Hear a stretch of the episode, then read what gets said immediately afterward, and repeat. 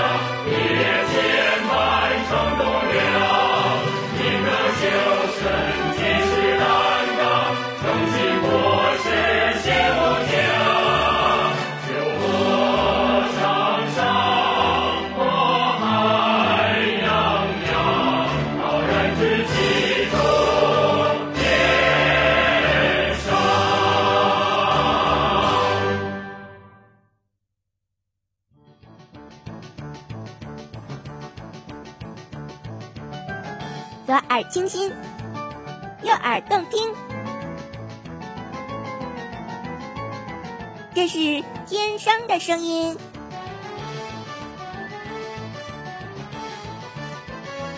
天生广播台因你而精彩。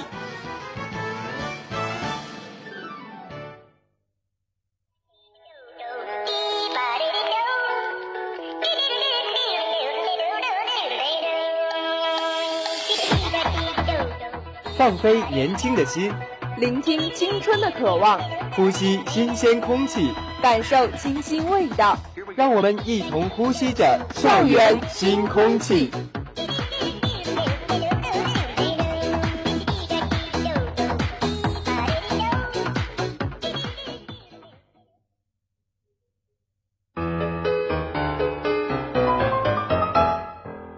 捉校园最亮点，冲向时尚最前沿。大家好，这里是每周六与您相约的校园新空气，我是你们的老朋友郑恒。大家好，我是心情像海棠花一样美丽的静一。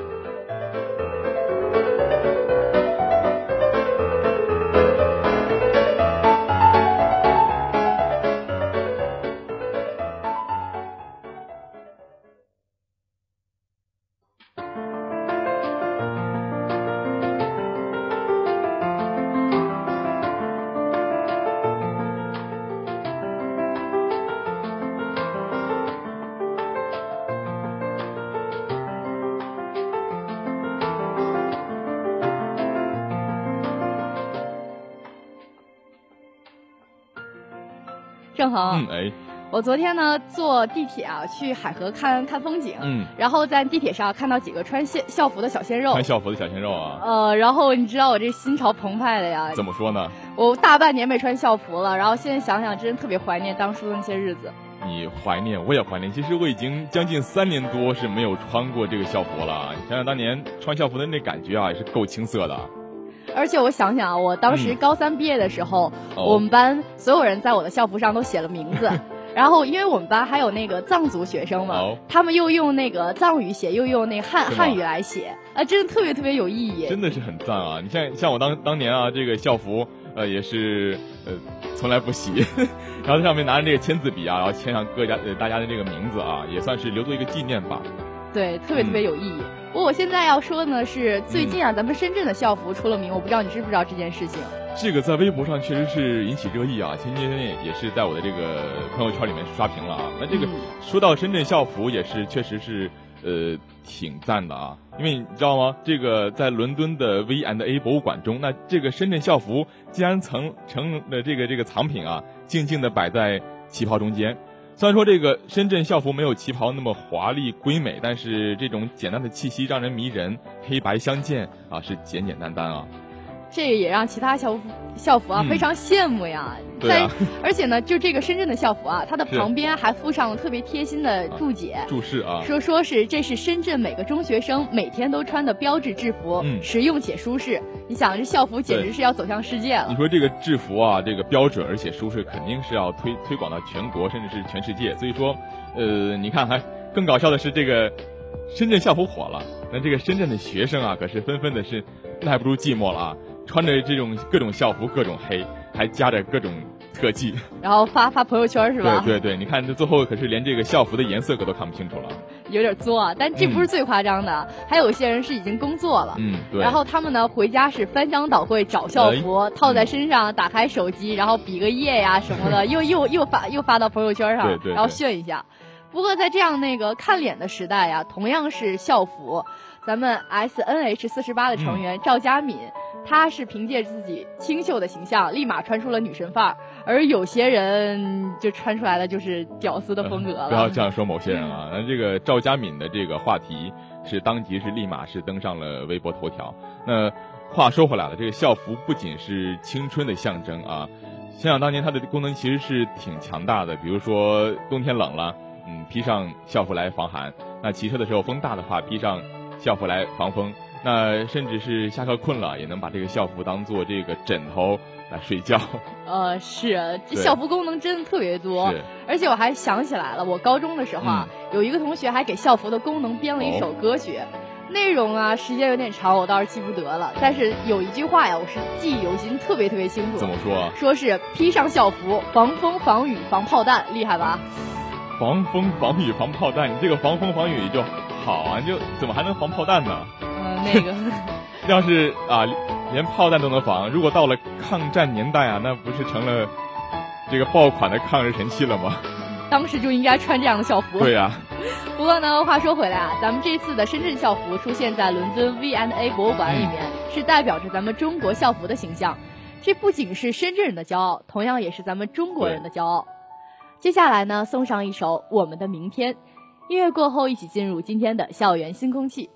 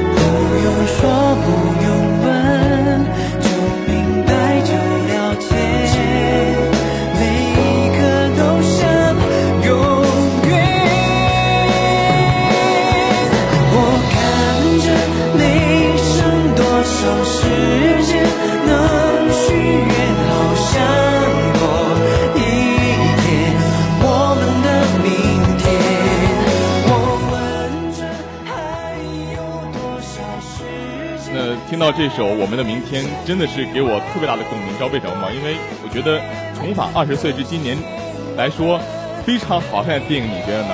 我当然也是这么想的呀！我当时看这部影片的时候，还真的是深深的感动了一把。对，我觉得呃，这个韩国影片啊，我们买的是韩国版权，这个利益真的是非常的标新。所以说，我觉得如果我们到六十岁之后，我们也想返重返二十岁，真的是一个非常奇妙的感受，你觉得呢？我觉得像像像这样的影片，我们国内也是应该往这个题材上走一下。然后这样小清新的片子，给我们不光是就各个年龄段的人，他都都能有一种共鸣的感觉。是是，那请大家继续欣赏这首《我们的明天》。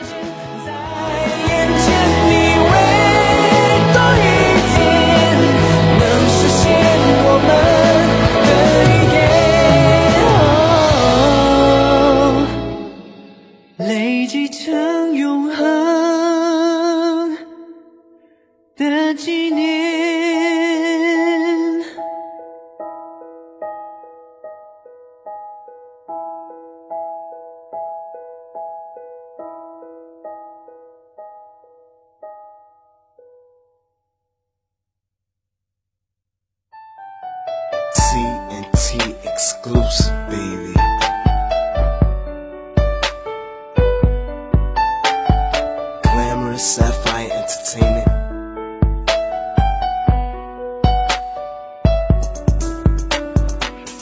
Lately I've been thinking about what I can do. I've been stressing to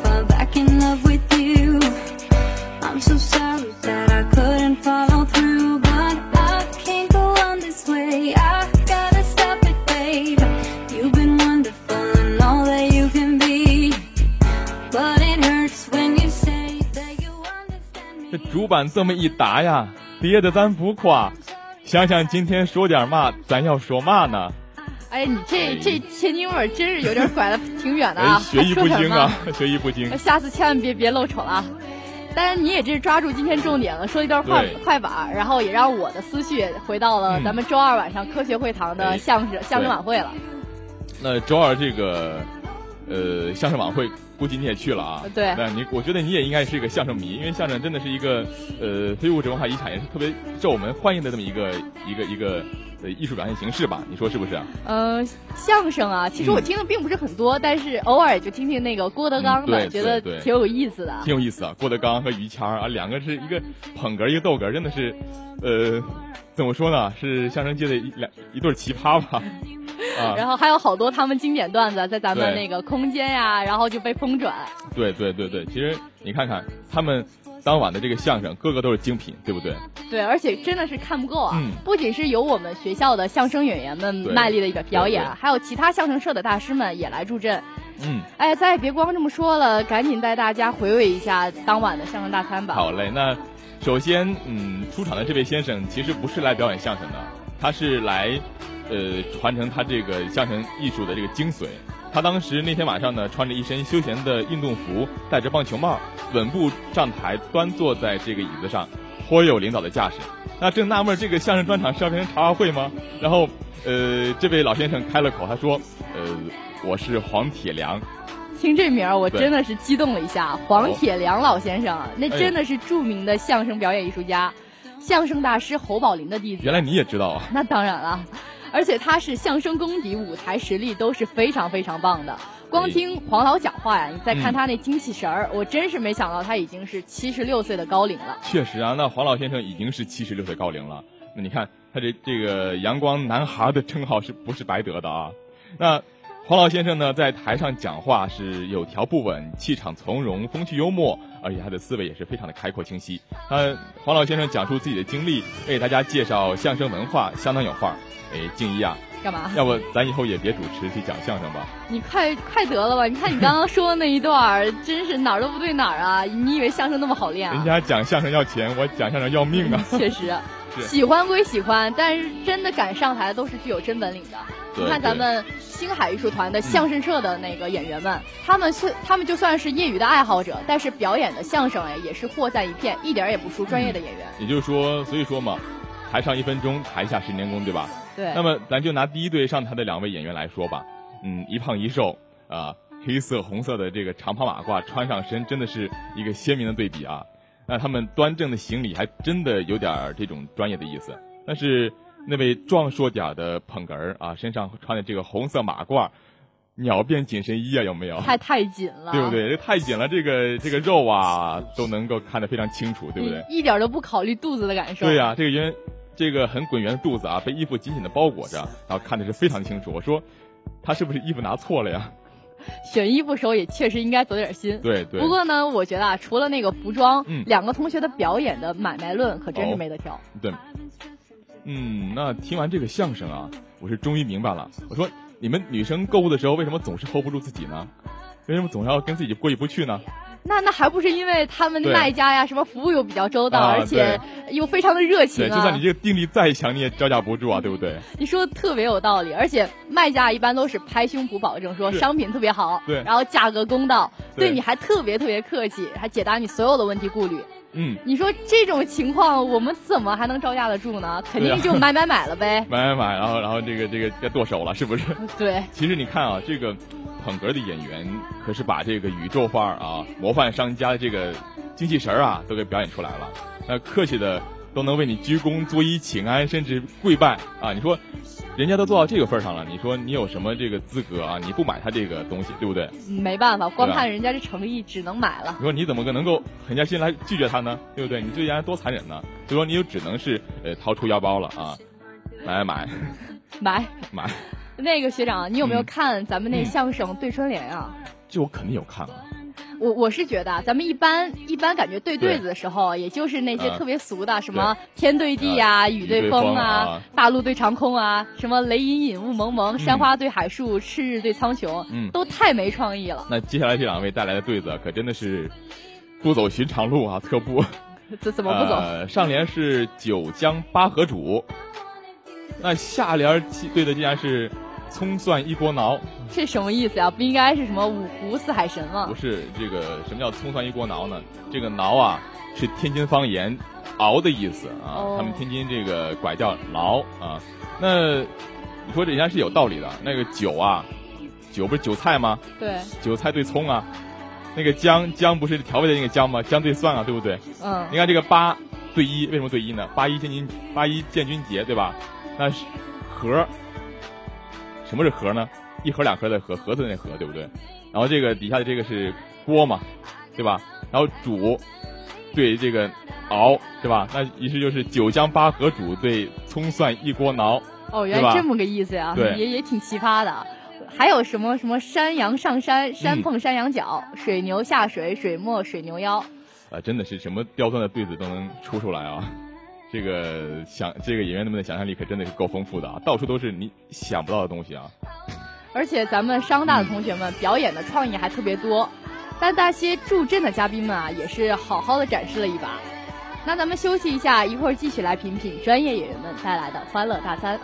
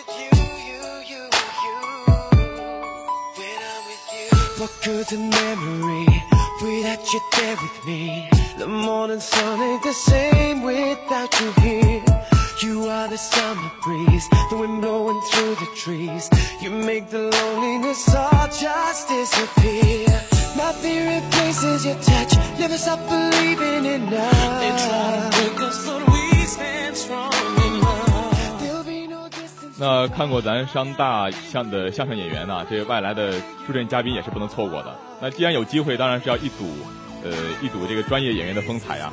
而且咱们观众们的期待啊，也是一定要满足的。对，你看咱们天津相声广播的张潘、刘山淼两个人啊，是穿着黄色的长袍站在台上，像两个小黄人一样。小黄人，对。不过给人家带来的节目啊，可不是卑鄙的我啊，而是星座漫谈。你知道一开始啊，你跟我谈星座的时候，其实我是不相信星座的。为什么呢？因为，呃，我觉得星座不靠谱啊。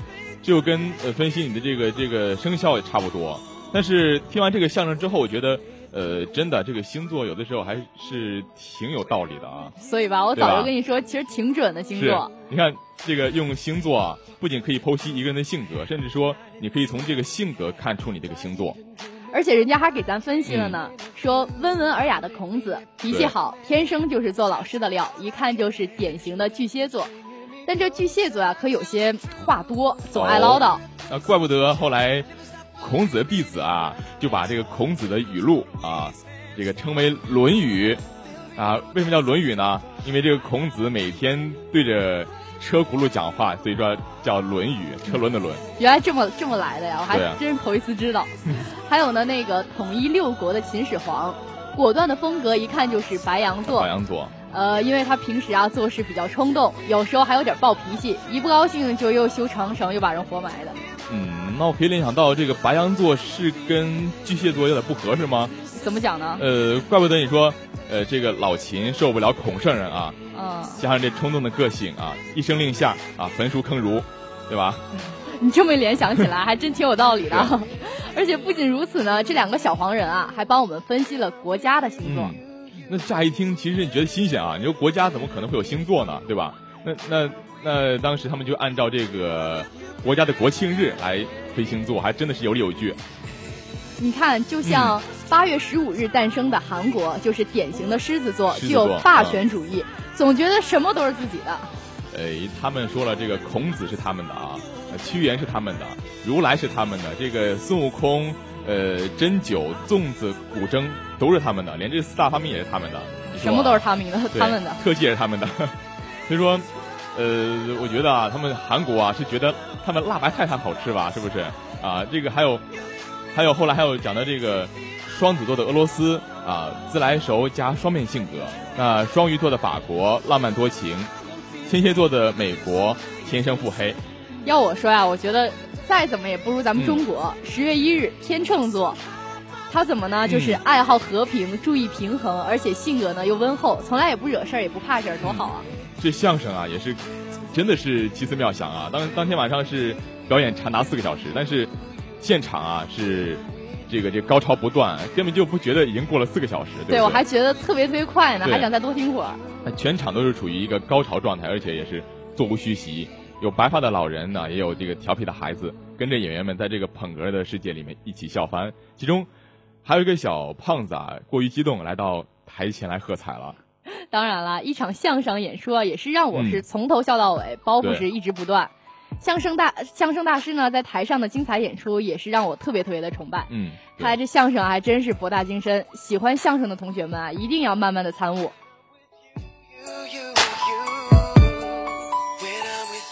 What good's a memory without you there with me? The morning sun ain't the same without you here. You are the summer breeze, the wind blowing through the trees. You make the loneliness all disappear. Nothing replaces your touch, never stop believing in love. They try to break us, but we stand strong in love. There'll be no distance too far. I gotta be where you are.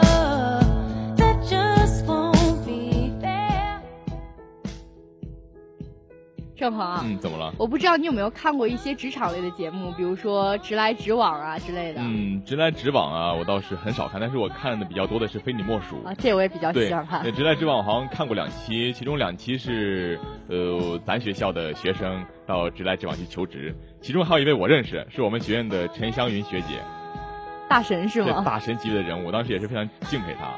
嗯，我想啊，你你问我这个问题，其实是想问我周三有没有去。呃，图书馆国际交流呃国际报告厅去看这个未来金融之星的讲座吧。我还没说，你怎么就说出来了？我当然知道了。嗯，虽然说我平时呃不是喜欢看直来直往，但是呃作为金融专业的我啊，还是去凑凑热闹了。凑热闹？你是在逗我吗？凑热闹啊！我可是据知情人报道啊，当天晚上你是问了三个专业性的问题，哦，而且你那播音腔一出来，观众们立马就安静成鹌鹑了。也不是说播音腔吧，我只是说。呃，想去问一问这个专业性问题，因为当时来的这个都是大神嘛，来的嘉宾都是大神，所以说我觉得这个问题很简单，对他对于他们来说。呃，可能可能他更多关注的是你的嗓音。呃，没有啦，我只是想这个给大家昏昏欲睡的这种状态来一个激励，对吧？对，提神醒脑。嗯，那不开玩笑了啊，嗯，咱们还是说一说当天晚上的精彩盛况吧。那其实，呃，这个。讲座一开始，最让我感到这个意外的、吃惊的，其实是呃夏骄阳老师，因为他当当天的这个讲话非常精彩。因为呃虽然说夏骄阳老师他说他自己是个金融白痴，可能不懂那些金融方面的知识，但是呃夏老师对生活的这个态度，确实是让我不是是上了精彩的一课。我觉得我们也是很荣幸啊，就是商大可以请到他为我们的学子们开展这样一个演讲，也让我们能去学到更多的东西。对，能够请到这么重磅的嘉宾，确实也是非常不错的这么一个体验啊。对，让我来描述一下老师啊，他当他当天呢身着是便装，而且身上的两处刺青让人眼睛眼前一亮，非常的与众不同。刺青的是刺青的样式啊，是一条蛇。嗯，据老师说呢，是因为怕蛇，所以把蛇纹在身上来抵消恐惧感。反正要是我，肯定不敢这么做。天天与蛇作伴，多吓人！对，你说你你越你越畜生嘛，你越不敢去去做。哎，所以说，但是你每天跟这个东西相伴，所以说你就不怕这东西了。那呃，当天的另外一个纹身呢，是一个一对翅膀，它代表着人一定要有梦想，去坚持它，才能变为现实。那说完说完这些啊，我差一点都激动的要去纹也纹个翅膀，但是后来想到咱们咱们学校的这游泳馆纹身不让进，也就放弃了啊。原来你也是有梦想的人啊，也想要纹翅膀。是啊，让人激动的呢，其实还在后面啊。演讲中呢，夏老师竟然随意的就撩起了裤腿，多吓人这个动作！然后紧接着更吓人出来了，是一个毛利人的图腾赫然于上，这一举动是更是吸引住了大家的目光。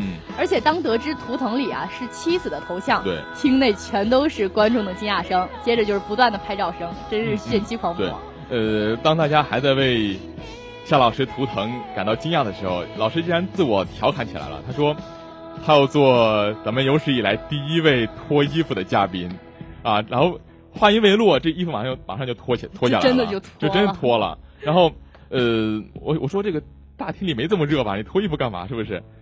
其实其实老师脱衣服啊，就是为了向我们展示他的另一处刺青。我还在想，怎么咱们这夏老师刺青太多了？这么多刺青啊！他这个刺青是星星状的，而且星刺青里面印印着自己儿子的名字 Allen。Allen，生而伟大呢，是老师对这处刺青的解释。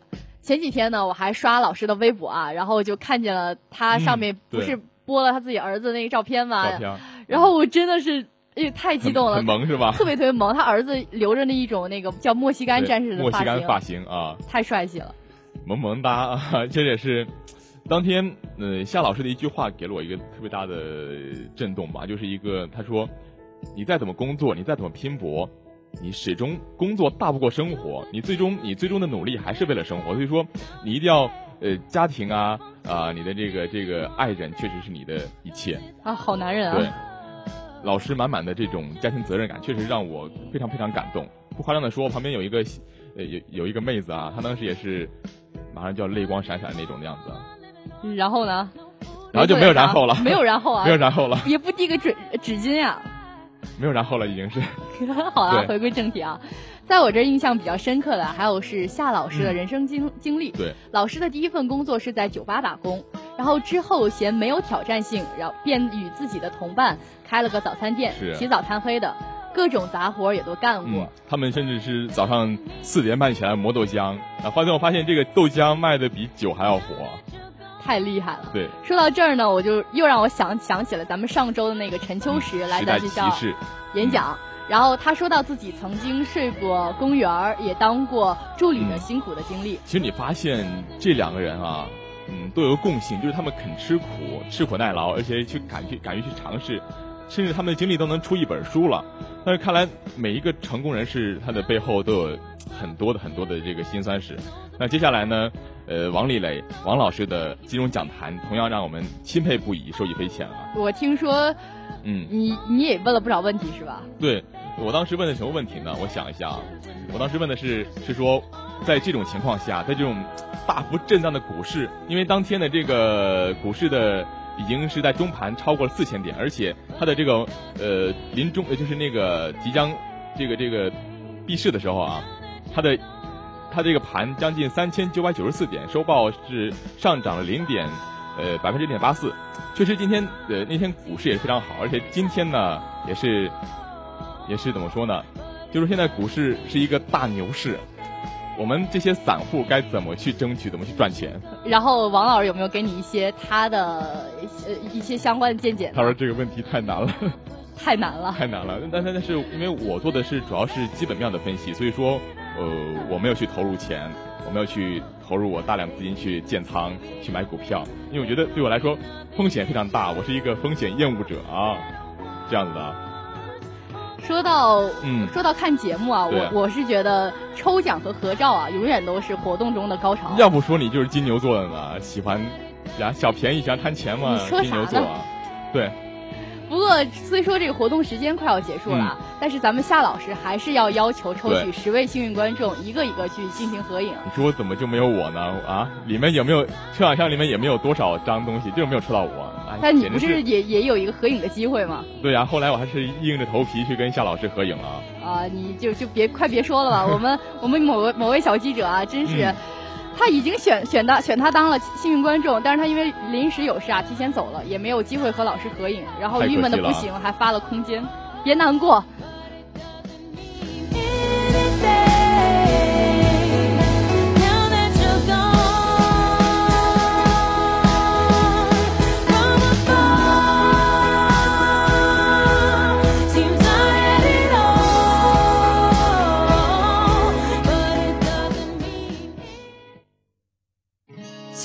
Time to realize that your warmth is crashing down on in.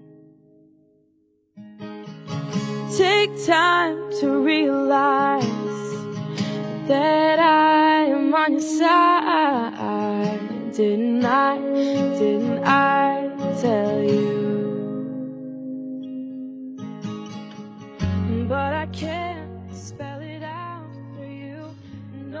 鲜、前卫、奇特、有趣、最好玩的流行吧。哎，静怡，你觉得咱们这个流行吧是一个什么样的风格的板块呢？流行吧呀，那自然是走在流行的前端嘛，引领时尚风潮啊。嗯。不过论时尚啊，我觉得还是属巴黎最为突出。要不说巴黎怎么是浪漫之都呢？呃，那今天呢，我们就一起聊聊关于巴黎的那些好玩有创意的东西。那这不在五月一号劳动节那天，也就是再过二十天左右吧。嗯，那要举办一个 Play of Brains 活动。那这场活动不仅有十个国际知名创意团队积极参加，那个人设计师呢也是跃跃欲试。他们真的也没有让我们失望，作品呢让人眼前一亮。那今天我们就只要谈三个有关 LED 灯的新品。那先说说水中光的这个装置吧。它是由 DGT 建筑事务所设立设计的，早在二零一一年米兰设计周就已经出现过，这是它呃重新修订之后再次出现的版本。它根据场地量身设计，通过瀑布般的水帘和串联的灯光，创造出一种沉浸式感人的体验。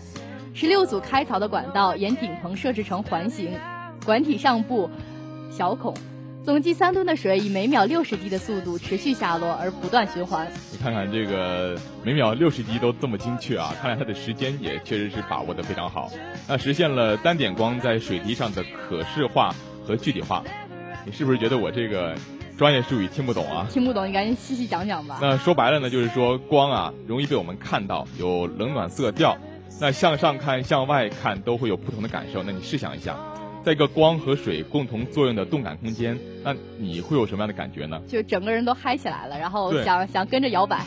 那特别是在夏天，你会觉得，呃，真的是一个很浪漫的感受，有没有？太有了，而且最重要的还是这个装置的根本的意义。对，它是对于生命本质的注注解，也是对于光和水在人类中扮演重要角色的注解。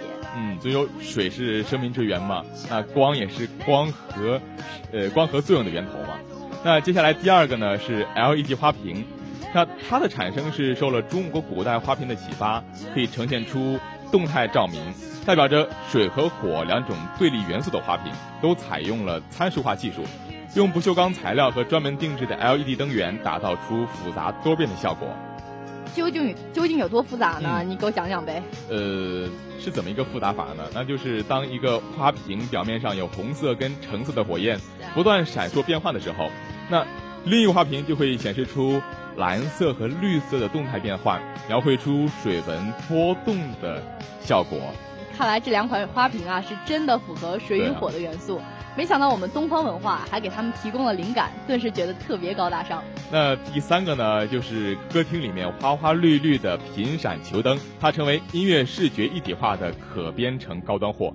它看起来呢就像一个 LED 灯，但是，呃，白色的交互灯光感应度超高，可以说你只要打一个响指，它就可以切换到你喜欢的任意的歌曲啊。同时呢，光影轮流在像素屏上交织出不同的图形，它可是非常具有潜力的。以后可以为不同的场合进行定制和风格改造。看来以后啊，咱们歌厅会越来越受欢迎。只想说，这样真的好吗？当然好了呀。所以说这几种设计不仅非不仅是那种，呃，非常具有创意，而且还体现出了环保的理念，真的是顺应现在呃环保节约的潮流。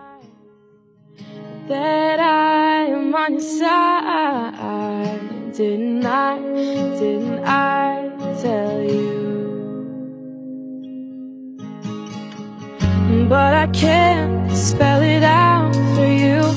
No, it's never gonna be that simple. No, I can't spell it out for you. If you just realize what I just realized, then we'd be perfect for each other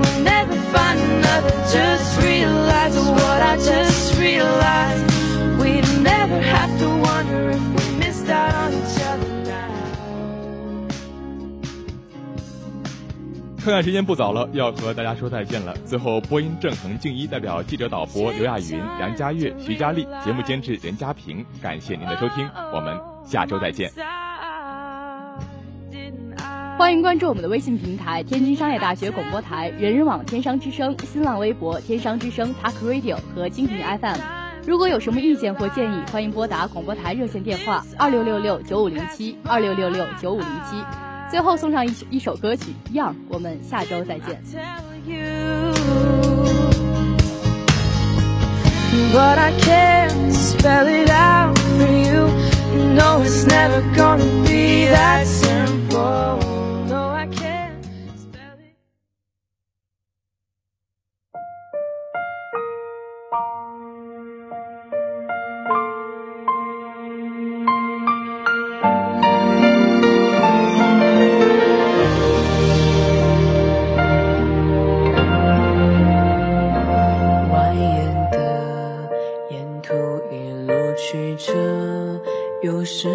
相信的未必开花结果。小路旁堆积太多叶落，风吹动你和我，剩下沙丘荒漠。小声的唱着我们的歌，歌词像本小说，渺小到失措。惆怅。依旧安然无恙，依旧人来人往，伤才有散场。我怎么变这样，变得这样倔强？